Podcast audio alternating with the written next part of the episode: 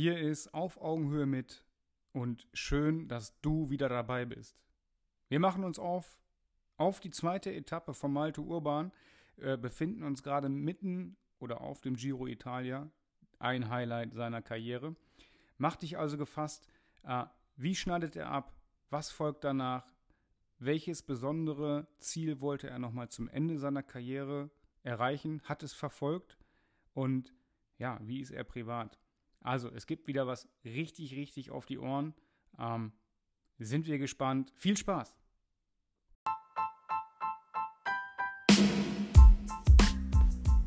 Auf Augenhöhe mit der spannende Talk-Podcast mit Persönlichkeiten rund um den Sport aus deiner Region. Von Marc und Götz.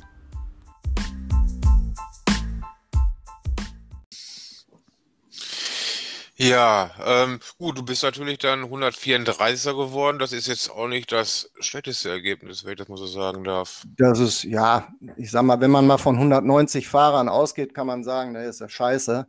Aber ich, war, ich, ich, bin, ich bin damals auch nicht zu diesem, ähm, zu diesem Rennen äh, eingeladen worden von meinem Mannschafts- oder Team, Teammanager, weil ich dort auf Gesamtklassement, also sprich, weil ich die, den Giro gewinnen sollte. Das ähm, haben meine Qualitäten, meine Grundqualitäten gar nicht mit sich gebracht, sondern ich war, ähm, ja, wie man das so heute so schön sagt, Wasserträger. Ähm, war, war im Grunde einer, der halt ähm, wie im Fußball vielleicht der Sechser, der hinten alles abräumt und nach vorne irgendwo versucht, ähm, dann noch den Spielaufbau zu betreiben. Ja, ähm, sowas war ich im, ähm, in der Mannschaft. Ja, ich habe meinen Teamleadern äh, Windschatten gegeben. Ich habe ähm, habe die versucht, äh, vorne im Rennen ähm, möglichst äh, denen dort die Möglichkeit zu geben, sich aufzuhalten, um Stürzen aus dem Wege zu gehen, habe Sprintentscheidungen äh, vorbereitet.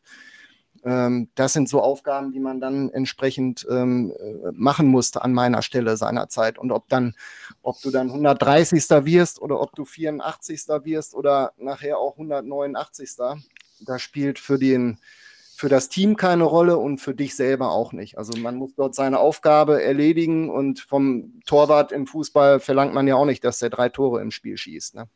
Aber um das wirklich nochmal zu verstehen und äh, dieses Wort Wasserträger ist nicht despektierlich zu meinen, ähm, also du hast da eine Aufgabe und so wie du gerade sagst, deine Aufgabe war es tatsächlich, sich aufzureiben, in gewissen Situationen äh, sicherzustellen, dass der, der auf Klassement geht, äh, ich sage es mal, verpflegt wird, aber auch Windschatten. Und ich meine, dass ich ähm, jetzt mal so eine grobe Rechnung habe äh, oder gesehen habe, dass man im Windschatten tatsächlich 30 Prozent seiner Kräfte sparen kann. Ja, was auf so eine lange Tour gesehen, muss man sich auch mal wieder vorstellen, wenn einer nur passend vor einem fährt, dass ich dann schon von einem ich sage jetzt mal vorsichtig, Ausruhmoment äh, sprechen darf äh, und du aber voll irgendwo im Wind stehst und natürlich 100 Prozent deiner Kräfte jeden Tag wieder aufs Neue äh, berappeln musst, ähm, dass man einfach auch dann irgendwo richtig einordnen kann, Mensch, ähm, die Platzierung ist dann, also zumindest für uns, für mich, äh, schon was Besonderes, weil ähm, du einfach richtig am Keulen warst. Ne? Also das äh, muss, man, muss man vielleicht an der Stelle auch erwähnen, weil. Definitiv, viele, ja.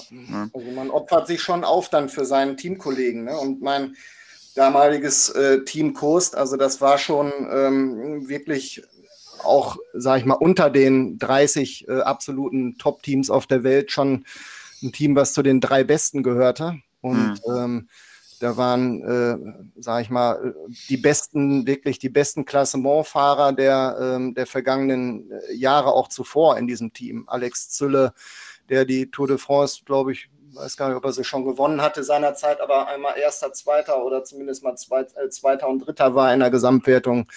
Und Fernando Escatin aus Spanien, der auch die Vuelta schon gewonnen hatte und der zweiter, dritter, also wirklich eine Reihe von Hochkarätern und ja auch die Rundfahrt in Giro ähm, haben wir so bestritten mit, mit äh, Fahrern, dass dann am Ende bei uns in der Gesamtwertung, ich glaube, war einer der Fünfter oder Sechster müsste der ähm, Eskatin gewesen sein. Und dafür mhm. muss man halt schon die ganze Mannschaft, ähm, irgendwo muss sich dafür opfern, dann entsprechend dieses Ergebnis dann nachher zu erzielen. Ne? Ja.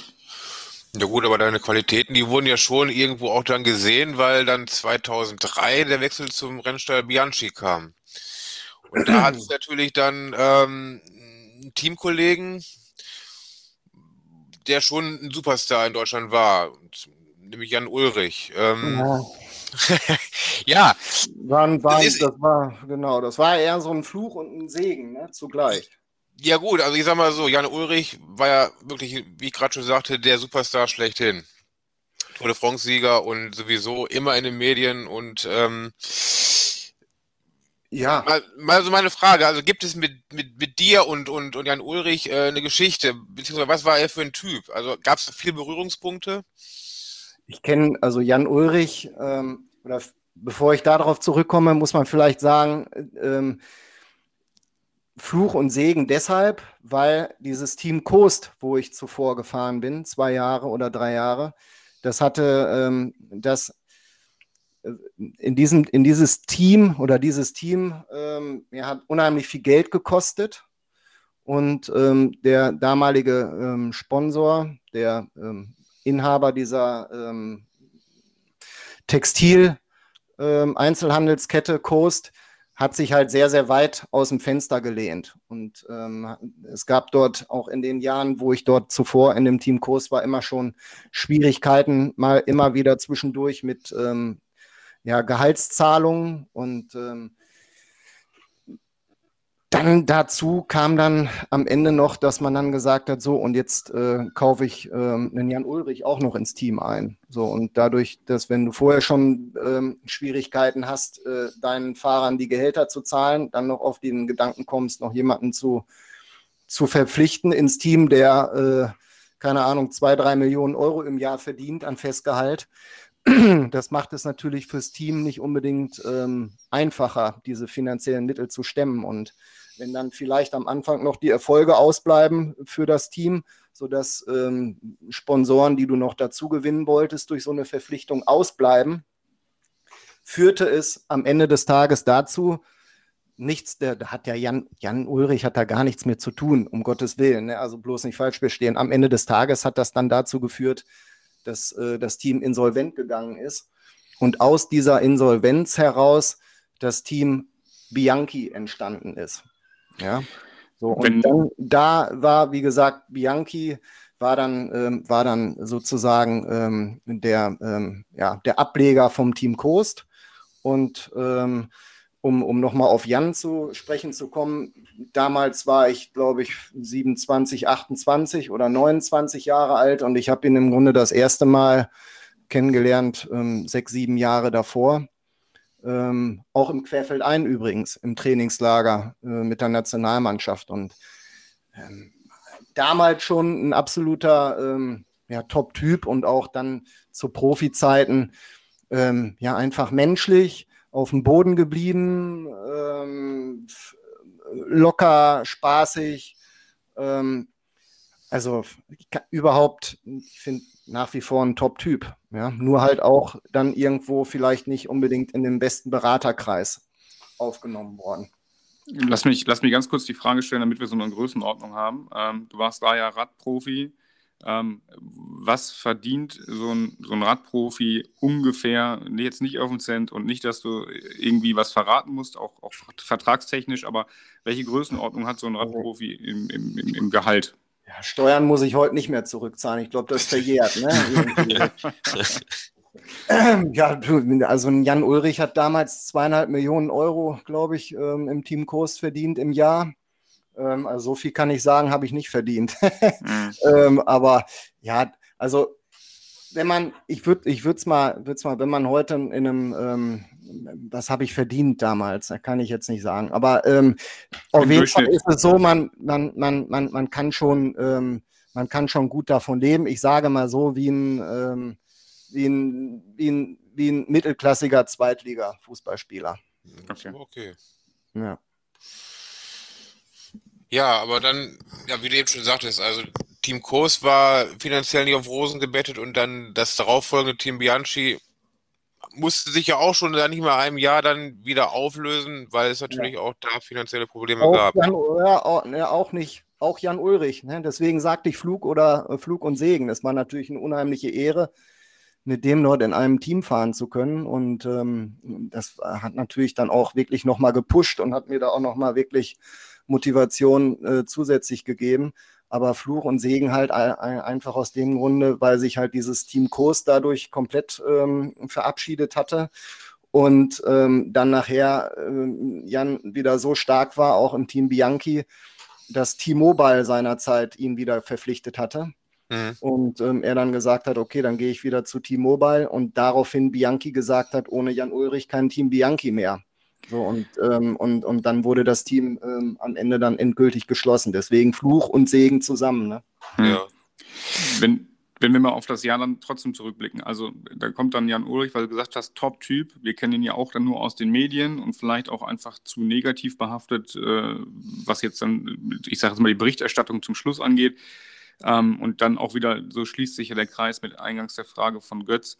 Ähm, also da, menschlich wahrscheinlich dann Top-Typ, würde ich vielleicht ganz gerne, weiß ich nicht, wenn du noch eine Anekdote hast, ähm, sehr gerne hören, damit wir einfach auch so ein bisschen das Gefühl bekommen, ähm, dass es vielleicht dann nicht immer alltäglich ist, äh, menschlich zu sein, auch in so einer Sportart, wo, wo die Spitze ist. Äh, andererseits, was haben dann für, für Berater für Einflüsse? Ne? Ähm, Gerade wenn, wenn, oder anders, auch da nochmal gesprochen, bekommst du, hast du mitbekommen, du bist in dem Team, dass dieses Team, die, die Verantwortlichen komplett auf die Zukunft zocken. Also mehr war es ja dann nicht. Ne? Wenn du sagst, die Gehälter wurden nicht pünktlich bezahlt, dann holst du noch einen Jan Ulrich, vielleicht für mediale Aufmerksamkeit. Genau. Die Hoffnung kommt, aber ja. du siehst dann quasi, wenn du den Strich drunter machst, boah, dann müssen aber noch ein paar Sponsoren kommen, ansonsten ja. können wir dieses ganze Konstrukt halt nicht aufrechterhalten. Ne? Und das war es tatsächlich ein Stück weit ähm, mehr der Fall, als das heute ist. Heute bin ich da zu weit von entfernt aus dem ähm, Profi-Radsport, um da auch die ähm, Teamstrukturen zu kennen. Aber ich glaube, früher war es schon so, dass das doch, nur, doch mehr auf einzelne ähm, Personen irgendwo, äh, sage ich mal, in, in meinem Fall damals auf Jan Ulrich, das Team eigentlich nur aus, aus Jan Ulrich und dem Rest bestand. Das ist heute schon ähm, deutlich anders. Da sind die Teams breiter aufgestellt. Da wird mhm. auch mal ein, äh, ein, Wechsel von einem absoluten Topstar verkraftet und halt ähm, kommt der nächste oder man hat mehrere im Team.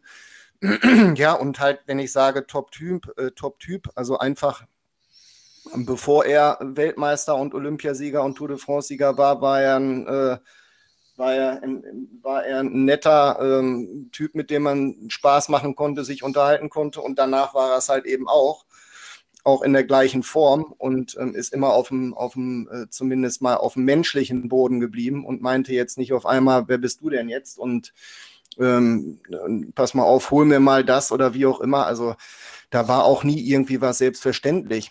Auf der einen Seite war es schon selbstverständlich, dass man dann seiner Aufgabe im Rennen nachgekommen ist, auch für ihn.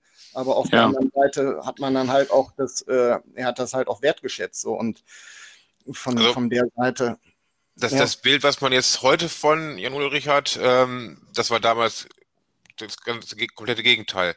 Also, weil heute genau. ist ja schon, wenn man das so medial betrachtet und dann auch ja glaubt, es ist ja auch nicht mal alles wahr, was geschrieben wird, ist es ja heute wirklich äh, nicht sehr gut um ihn bestellt.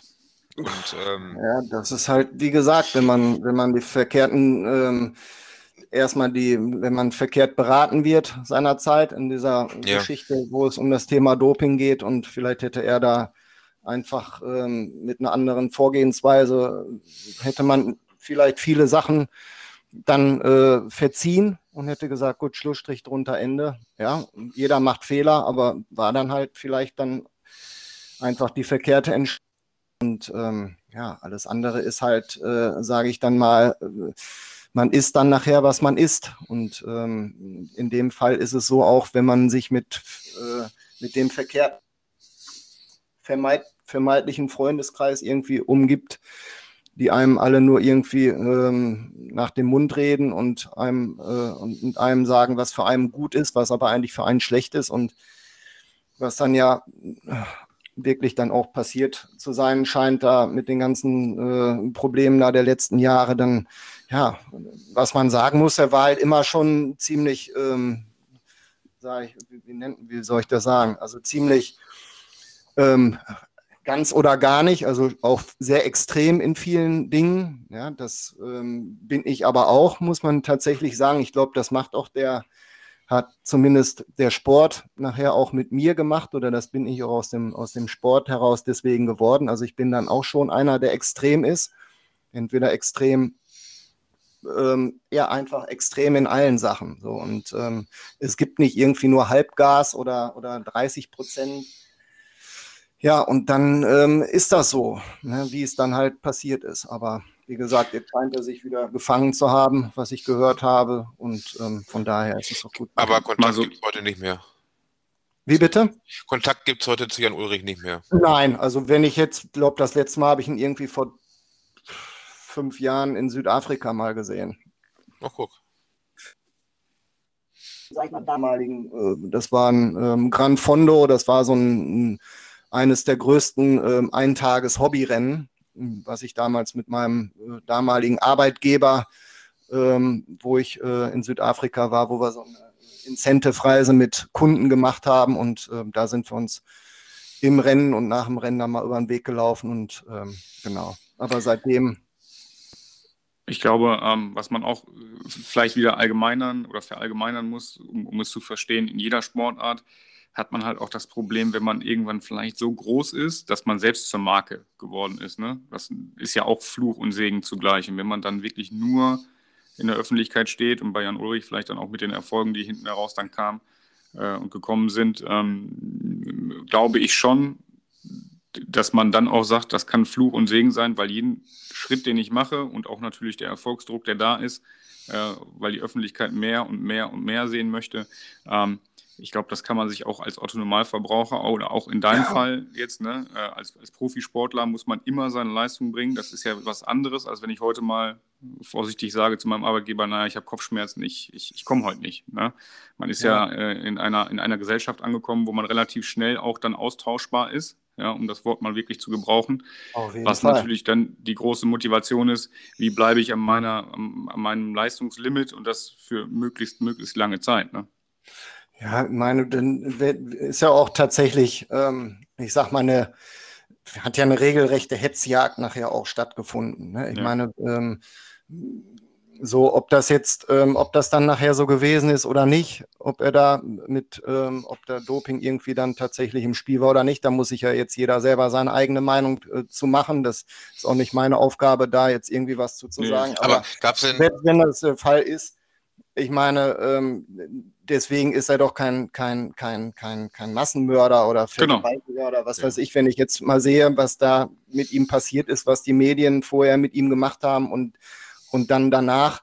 Ähm, und wenn ich das mal mit Christoph Metzelder vergleiche, was da gerade passiert ist und was da, ähm, wo, wird, wo ist denn da die Presse? Wo ist denn da, da wäre jetzt mal wirklich ein berechtigter Grund, jemanden, ähm, jemanden wirklich ähm, fertig zu machen, weil aus meiner Sicht ist das ja ein absoluter Hohn, jetzt mal alleine was die Strafe angeht und das, was dann die Presse irgendwo ähm, ist, ist aber, glaube ich, auch schon wieder vergessen eine, eine Krankheit der Deutschen, glaube ich. Also ich sag mal, die, die Deutschen wirklich, die, die Weltstars des deutschen Sports, ähm, jetzt nehmen wir dann Jan Ulrich oder Boris Becker, ja. Lothar Matthäus, die werden so dermaßen in, in, in den Medien niedergemacht, das ist Wahnsinn. Also in anderen Ländern auf der Welt werden solche Ikonen geehrt.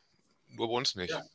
Ja, was heißt, was heißt geehrt? Das, das, das, was man vielleicht verstehen muss, ist, in anderen Ländern nimmt man diese Expertise, die die natürlich dann irgendwo aus, aus dieser Einzigkarte heraus natürlich besitzen und möchte sie zielführend auch irgendwo einbringen. Ne? Also um das mal einfach wirklich blöd zu sagen, Lothar Matthäus, äh, um, den, um den Vergleich zu machen, Rekordnationalspieler, so ziemlich alles gewonnen, äh, artikuliert sich äh, im Fernsehen vernünftig, hat äh, aus, aus kleinen äh, Teams halt viel, viel schon rausgeholt, auch international.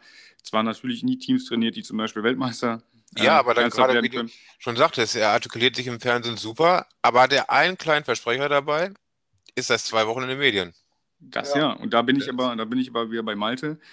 Ähm, die Gesellschaft hat verlernt, Dinge wahrzunehmen, die uns alle betreffen. Ja? Zum Beispiel ein Verbrechen gegen Kinder, wie auch immer, äh, wo wir eigentlich einen gesellschaftlichen, äh, äh, ja, ich sage jetzt mal, ein gesellschaftliches Mahnmal aufbauen müssten, weil, weil, weil diese Dinge wirklich verwerflich sind. Ähm, und wir stellen trotzdem noch medial etwas, etwas höher, wenn man irgendwo mal vielleicht einen Fehlgriff sich, sich, sich erlaubt hat. Ich gebe aber auch mal ein Beispiel, um einfach mal äh, jetzt das nicht zu legalisieren, auch nicht, auch nicht parteiisch dagegen oder dafür zu sein. Aber äh, ich glaube, wenn wir jeden Hobbysportler mal nehmen, ja, und ich meine, wir kennen es aus sämtlichen Sportarten, äh, aber selbst in der Kreisliga wir das Problem haben im Fußball, ähm, dass teilweise manche Leute, wie gesagt, äh, sich eine Schmerztablette reinhauen, weil sie sagen, boah, meine Leiste tut doch weh und dadurch eine Leistungssteigerung haben. Ähm, also wie schnell man selbst in dem Bewusstsein ist, tatsächlich nur eigentlich Gutes zu wollen, ja, oder vielleicht dann auch dementsprechend ähm, sich selbst äh, zu schützen, wie auch immer. Ähm, und dann kommt der mediale Aufwand natürlich dann oben, ja, und ähm, man muss sich immer hinterfragen, die Wertigkeit. Und da bin ich, da bin ich so ein bisschen auch auf Maltes, Maltes äh, Seite, wenn er als, sagt. Als Sportler hat man als Leistungssportler ist ja nochmal ein Unterschied, ob ich Leistungssportler bin, weil ich das irgendwie ähm, mache, weil ich da halt, keine Ahnung, sehr ehrgeizig bin und das ja. mein Hobby da, was weiß ich, mein, meine ganze Freizeit in diese, in diese äh, Sportart opfer und dann da wirklich aus dieser Freizeit heraus das Beste machen will. Das ist für mich ein, ein Hobby-Leistungssportler. Freizeitsportler, so, oder ob ich ein Profi bin. So, und ähm, als Profi bin ich ähm, Berufssportler. So, und ähm, wenn ich mit, mit 18 Jahren, keine Ahnung, irgendwo ähm, ins Berufsleben einsteige heutzutage und dann irgendwo mit oder nach 40 Jahren oder 44, wie viel auch immer, ähm, dann austrete in die Rente und bekomme ich meine Rente. So, dann weiß ich aber, wenn ich zwischendurch nicht irgendwie keine Ahnung, krank werde oder klaue oder sonst irgendwie böse Sachen mache oder die Firma insolvent geht, kann ich da eigentlich bis äh, mein ganzes Leben lang kann ich dort mein Gehalt bekommen, auch wenn es vielleicht immer das gleiche bleibt, ja, aber da kann ich gut von leben und alles ist gut. Ich bin dann später für die Rente abgesichert, fertig aus Ende. Ich kann jeden Morgen ähm, ohne Sorgen im Grunde aufstehen. Aber als Profisportler habe ich halt eben nicht die Zeit, wo ich sage, ach, jetzt stehe ich mal in Ruhe auf und noch 40 Jahre, kriege immer das gleiche Geld und so. Ich muss jeden Tag, muss ich wieder aufs Neue bessere Leistung bringen, weil die gleiche Leistung reicht eigentlich nie im mhm. Sport. Mhm. Ich muss immer bessere Leistung bringen. Ich werde immer an dem gemessen, was ich mal an bester Leistung hatte.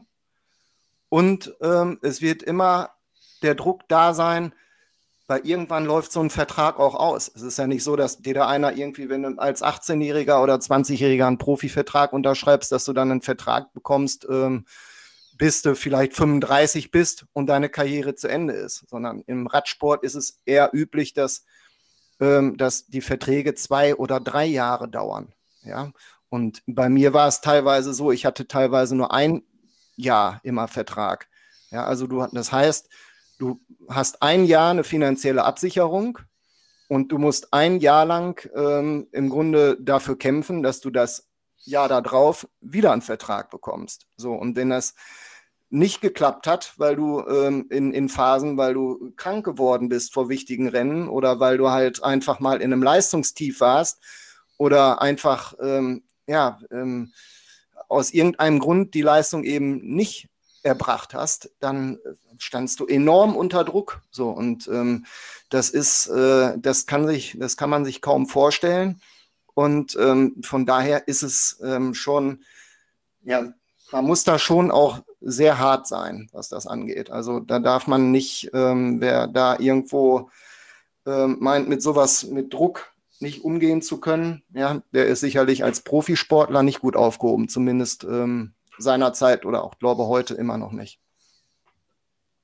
Gab es denn bei dir dann auch mal Zeiten, wahrscheinlich jetzt ja auch nicht so lang, aber dass du dann auch mal wirklich für ein paar Monate ohne Team dastandst?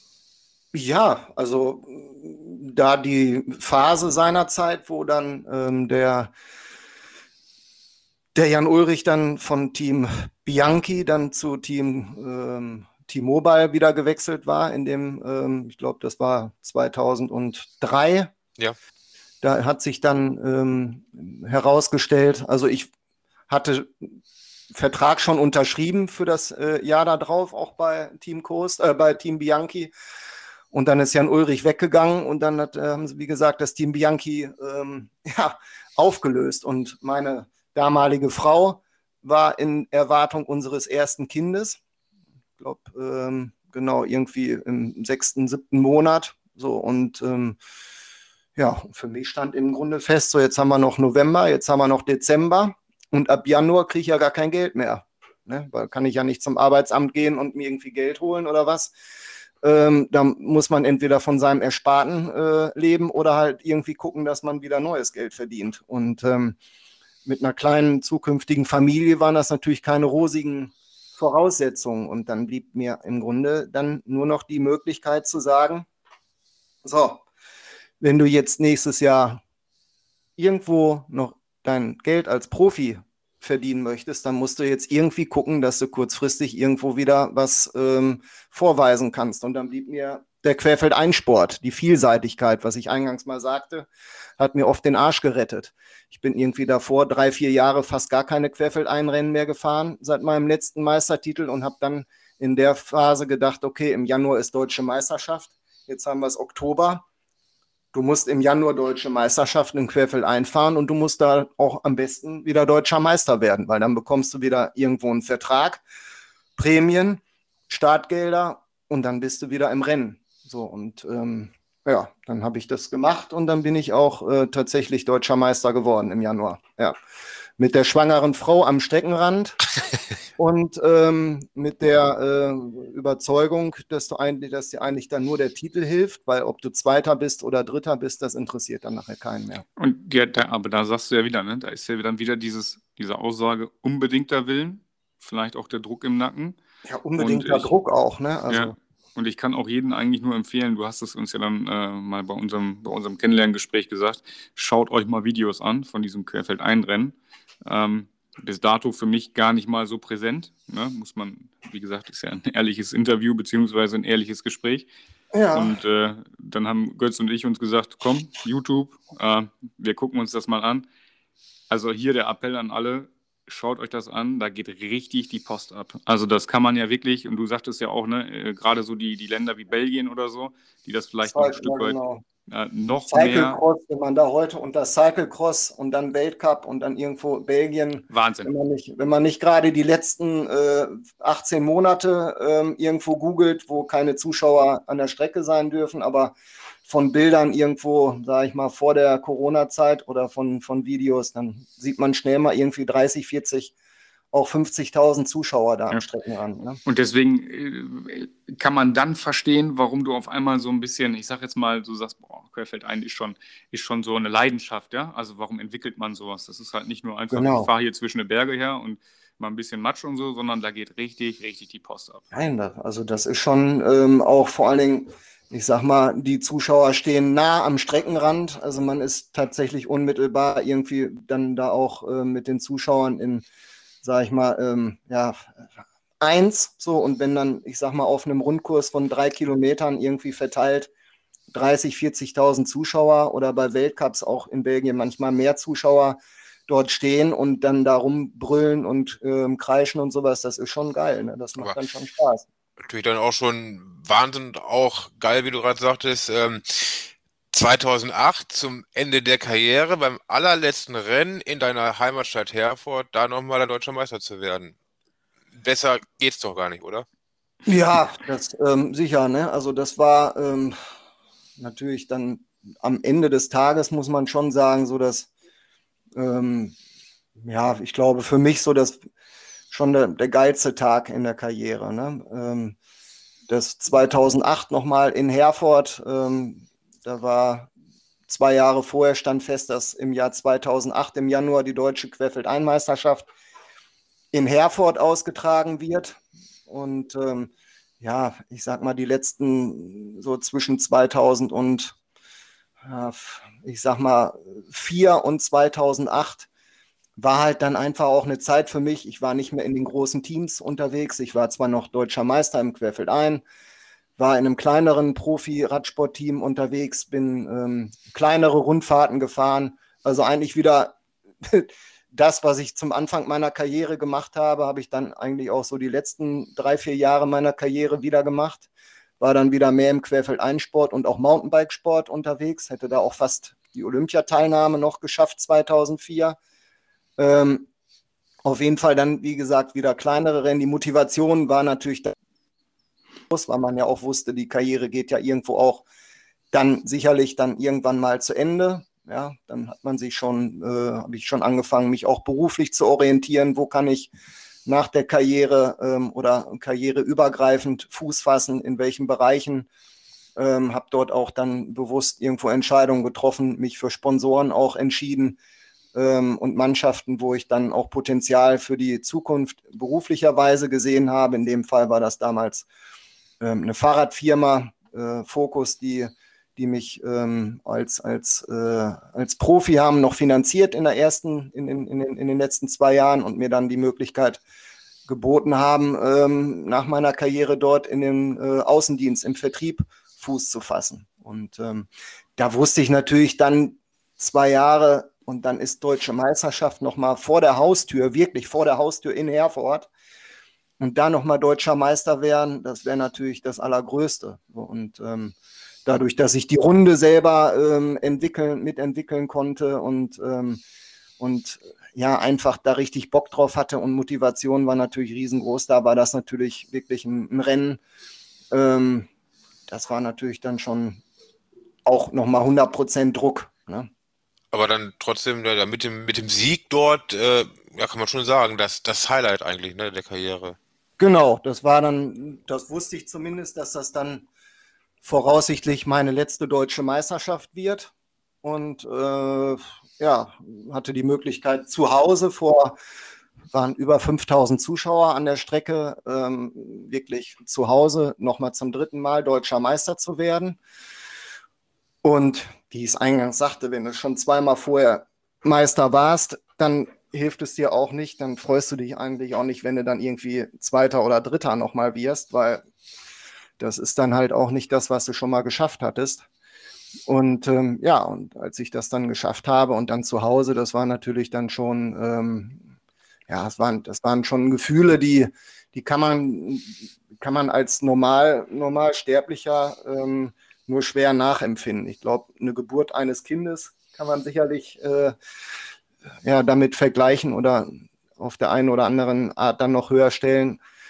Aber das sind schon Glücksgefühle und Momente, die man, die man nicht vergisst, weil man halt einfach unheimlich viel bis alles dafür, ähm, dafür tut, um dieses, dieses Rennen und diese Leistung zu bringen. Ne? Ich glaube, das ist auch dann vielleicht ein Gefühl ein Stück weit der, der Bezahlung, oder? Also du hast dein ganzes Leben daran ausgerichtet, in den Sport zu investieren. Ja. Ich kann mir vorstellen, jeden Kilometer, den man eigentlich dann mal gefahren ist, also wenn man das mal summa summarum nimmt, bist du ja locker sechsstellig schon unterwegs gewesen in deiner ganzen Karriere, also ja. sprich Kilometer. Und äh, wenn du dann hinten heraus die Möglichkeit besitzt, in deinem Wohnzimmer quasi äh, mit so einer tollen Performance, was ja auch wieder positiver Druck sein kann, aber letztendlich musst du das Ding ja auch erstmal gewinnen. Ähm, das wirklich zu schaffen, glaube ich schon, weiß ich jetzt nicht, würde ich jetzt mal sagen, das ist minimal auch das, die Bezahlung für einen selbst, ja, einfach mal zu sagen, so schöner Abschluss. Ja, auf jeden Fall. Also Sport ist auf jeden Fall sehr, sehr, sehr viel Psychologie. Und ähm, als ich mhm. damals das da zum dritten Mal gewonnen habe, ähm, da war ich dann, glaube 33 müsste ich dort müsste ich gewesen sein. Da war ich ja schon ein alter Hase und habe so viel Höhen und aber auch vor allem Tiefen hinter mir gehabt, wo ich eben halt auch als Favorit in ein Rennen gegangen bin, aber halt es eben einfach verkackt habe, weil ich halt ähm, entweder Materialprobleme hatte, gut, da kann man nichts für, oder aber auch mit dem psychischen Druck einfach nicht umgehen konnte und an dem eigenen Druck, den ich mir gemacht habe oder der mir vielleicht von außen ähm, zugetragen wurde, dass man dann dadurch halt eben so ein Rennen eben nicht gewonnen hat und dann halt eben ähm, ja, verkackt hat auf gut Deutsch. Aber da immer wieder rausgekommen zu sein und dann diese Erfahrung über die Jahre mit auf den Weg ähm, genommen hat und auch wieder immer wieder rausgekommen zu sein aus so einem Loch, hat, einen, hat mich dann natürlich da ähm, in der Zeit hat mir natürlich unheimlich geholfen, weil ich wusste, mhm. ich habe eigentlich schon alles durchgemacht und ob ich jetzt gewinne oder nicht, es war ähm, super ärgerlich, aber trotzdem ist danach wieder montags und ähm, die Brötchen gibt es wieder beim Bäcker und das Leben geht halt ganz normal weiter. Ne? Und ähm, es war halt, ich bin irgendwo, wie du sagtest, fast vor der Haustür. Ähm, vor, vor meinem Rennen waren ja auch noch ähm, andere Titelrennen von Nachwuchsklassen vor mir. Und ähm, ich bin dann noch mal kurz äh, nach dem Warmfahren nach Hause gefahren und habe mich umgezogen.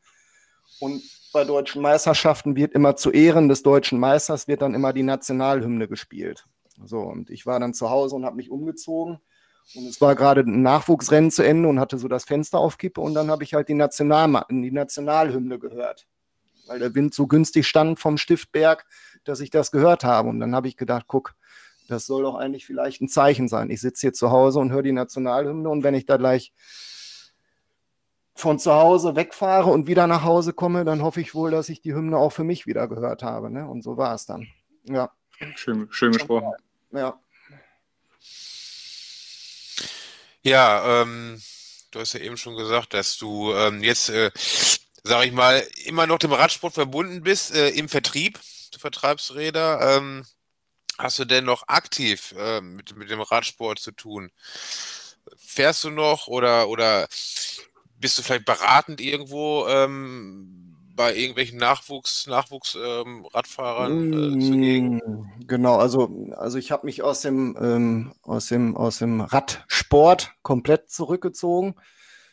Habe ähm, auch wirklich jahrelang jetzt überhaupt gar keine Lust verspürt, äh, Rad zu fahren.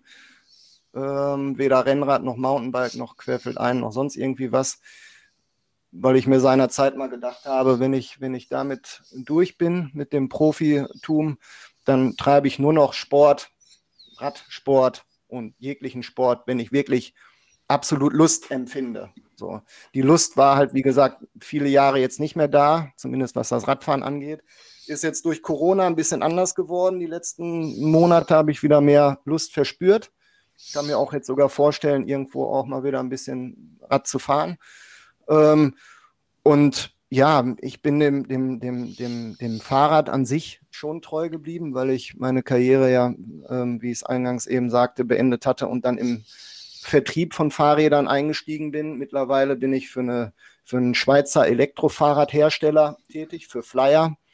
Ähm, sind hochwertige Premium-Elektrofahrräder aus der Schweiz kommt und ähm, die wir an den äh, Fahrradfachhandel vertreiben verkaufen und ich bin verantwortlich für den, für den Vertrieb in Deutschland. Genau. Habe dann ein, ähm, ein, ein, Team von äh, sechs Mitarbeitern, ähm, die ich führe und für die ich verantwortlich bin und macht mir unheimlich Spaß nach wie vor auch mit dem Fahrrad in Verbindung zu sein, auch wenn es ein, äh, motorunterstütztes äh, Fahrrad ist, aber glaube Mobilität und ähm, sage ich mal auch sage ich mal alles das Positive, was das mitbringt, ähm, ist, ist das, glaube ich, äh, eine gute Sache und macht mir, wie gesagt, unheimlich viel Spaß. Und den Radsport verfolgen tue ich wirklich nur noch im, im Fernsehen. Und das dann aber schon auch ähm, mehr in den letzten Jahren auch wieder, muss man sagen. Okay. Ähm, würdest du denn tatsächlich sagen, dass du, dass du äh, zufrieden bist? Also mit, mit dem, wie du gesagt hast, Erlebten, dann den Abschluss, äh, also sicherlich ja. wahrscheinlich auch mit dem Abschluss, aber würdest du schon sagen, dass sich diese Entscheidung damals, alles auf eine Karte zu setzen, für dich persönlich gelohnt hat?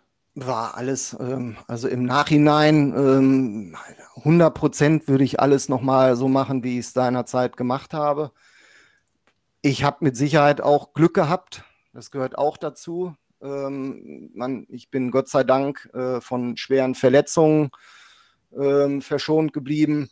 Ähm, habe auch wirklich ähm, ein super, super familiäres, äh, also meine Familie, meine Mutter, mein, mein Vater, die 100 Prozent immer zu mir gestanden haben. Sehr gute Freunde, nicht viele Freunde, aber sehr gute Freunde, die mich halt wirklich auch immer unterstützt haben. Ähm, das zu schaffen. Und also von daher, das braucht man natürlich auch das nötige Glück, die richtigen Menschen. Und dann irgendwo jetzt natürlich auch mit dem, was ich jetzt beruflich und mit der Familie und alles, also ähm, Stand heute, muss ich halt einfach klopfen. Ähm, ja, ich bin rundum zufrieden und, und glücklich, dass es bisher alles so funktioniert hat. Schön. Und jetzt, jetzt sage ich mal, in die, in die nächste Karriere als, als erfolgreicher Fußballtrainer. ja, genau. Ja, ja. Ich warte immer noch auf einen Anruf vom ersten FC Köln. Ihr hattet ja Daniel Halfer noch irgendwie ja, im, im, im, im, äh, letzten Podcast oder in eurem ersten. Und, ja, ich hoffe, dass er äh, zuhört. Vielleicht kann er da was vermitteln. dass ich ja, dass ich ja wirklich äh, FC-Fan durch und durch bin. Ähm, das wissen zumindest meine, ähm, meine Freunde. Ja, dass ich da hardcore unterwegs bin, will ich jetzt nicht sagen, aber schon ultra geil unterwegs bin. Auf jeden Fall, ähm, ja, die suchen ja noch einen Trainer, aber ich glaube, irgendwie ohne Trainerlizenz funktioniert das nicht, ne? Du könntest rein theoretisch Teammanager werden und äh, man könnte dir einen Co-Trainer mit Lizenz an die Bank stellen. Also ja. es gibt Mittel und Wege. Äh, ich meine, wir nehmen ja auch hier, wir werden ja auch schon weltweit gehört. Äh, wir können ja, das genau. immer auslesen. Das ja, heißt also hier der Aufruf an Köln. Ja. äh, ich meine, du bist erfolgsorientiert, hast, ähm, hast sicherlich äh, keinen geraden Verlauf einer Profikarriere, Schrägstrich generell im Leben, was dich, glaube ich, so besonders macht. Und äh, wir hier ganz gespannt äh, tatsächlich über ähm, ja, ich sage jetzt mal, über, über 80 Minuten locker hier füllen konnten, äh, nur um die Tatsache, und das meine ich jetzt wirklich, wirklich nicht, nicht, nicht abwertend, aber wenn wir das sehen, so als Randsportart und dann so eine Persönlichkeit wie du um die Ecke schießt, nicht nur, dass du imposant bist, also äh, als wir uns getroffen haben, hatte ich das Gefühl, du bist hier 8,40 Meter groß auch. Also ähm, das ist, also du bist Sportler durch und durch, hast, äh, wie du eben so schön gesagt hast, auch das, das Herz definitiv am rechten Fleck und, und, und äh, bist halt jemand, der, der das Herz auch auf der Zunge trägt. Ähm, ja, positive Merkmale, die viele, viele Leute vielleicht in so einer Führungsriege im Fußball als Trainer äh, Eigenschaften, die vermissen lassen wir können gerne den Kontakt herstellen. Mal schauen, was passiert. nein, nein, nein, nein, nein. Also, aber Spaß beiseite. Also ich, ähm, habe auch gar kein Interesse, irgendwie eine, eine, Trainerlizenz zu machen. Auch jetzt das überlasse ich hier meinem Trainerkollegen. Ich mache das wirklich jetzt hier mit den mit der, mit der Mannschaft ähm, von meinem Sohn mache ich, um halt wirklich auch ähm, selber meine Freizeit möglichst viel mit meinem Sohn zu verbringen. Dann habe ich Fußball ist spiele ich halt auch selber gerne, auch wenn ich es nicht gut kann sagt man mir zumindest nach. Ich sehe das ja immer ein bisschen anders. Ich finde, ich kann das super. Mhm. Ähm, aber die, die, ähm, da jetzt irgendwie jetzt noch ein Trainer und dann, das wäre mir dann auch schon wieder zu viel. Ich mache das jetzt noch ein, zwei Jahre und dann soll das mal jemand machen, der da mehr Fachwissen hat.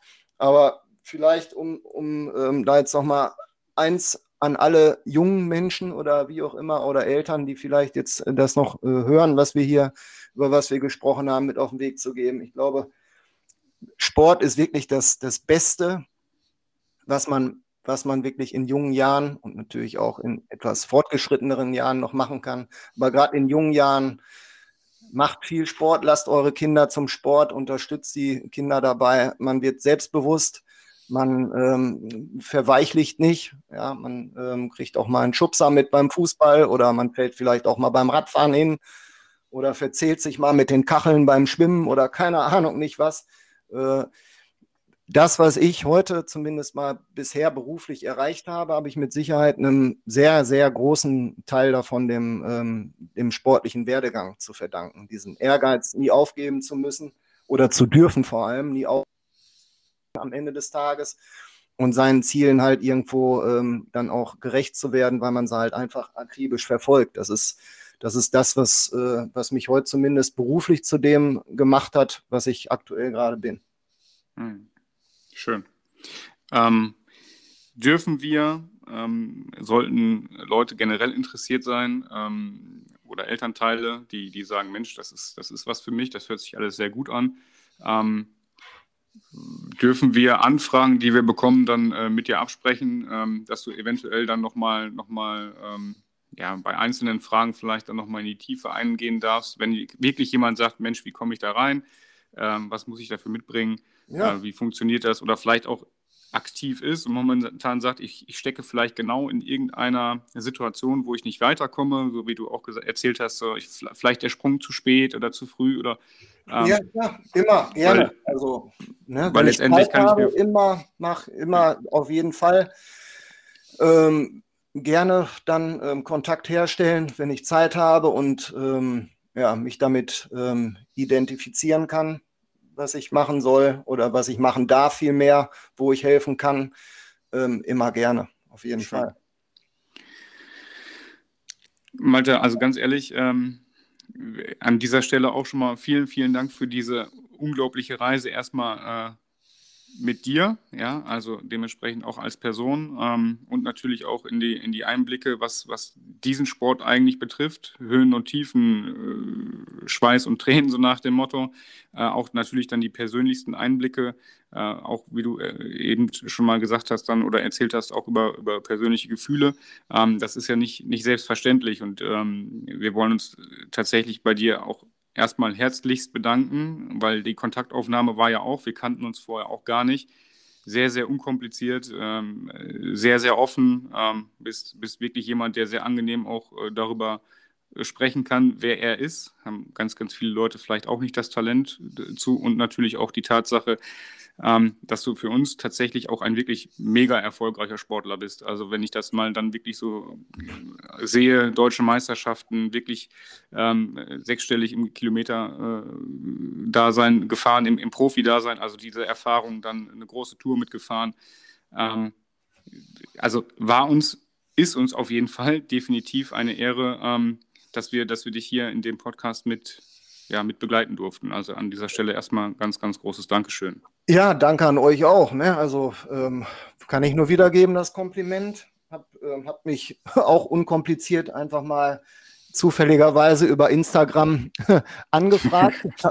Viele Wochen vorher habe ich auch mal Instagram entdeckt mit meinen technischen äh, Qualitäten in der IT-Branche, die ich äh, habe. Nicht habe ich da tatsächlich das irgendwie geschafft, mich dann zu registrieren und ihr habt dann über den Weg mich dann auch kontaktiert und hat mir auf jeden Fall super viel Spaß gemacht und wünsche euch auf jeden Fall mit der tollen Geschichte. Finde ich übrigens auch ein, ein geiles Thema, halt einfach auch mit ähm, regionalen Sportgrößen, zumindest regionalen Sportgrößen, die auch eu aus eurer Sicht äh, Sportgrößen sind, irgendwo da mal solche Themen durch, zu durchgehen und zu durchleuchten.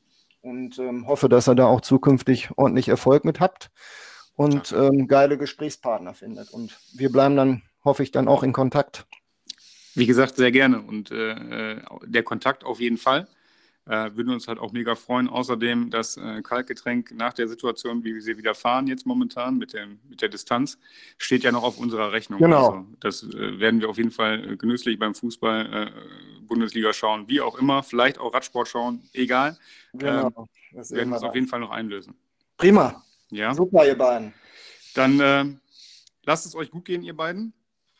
Ähm, und äh, wenn du noch irgendjemanden hast, wo du denkst, Mensch, weißt du was, den Typen, den jage ich auch zu den beiden, dann lass es uns wissen. ja? Ich ähm, mache mir mal meine Gedanken. Okay? Alles klar. Also, okay. Macht's dann, gut. Ähm, vielen, vielen Dank, ja? Gerne. Ciao. Danke, ciao.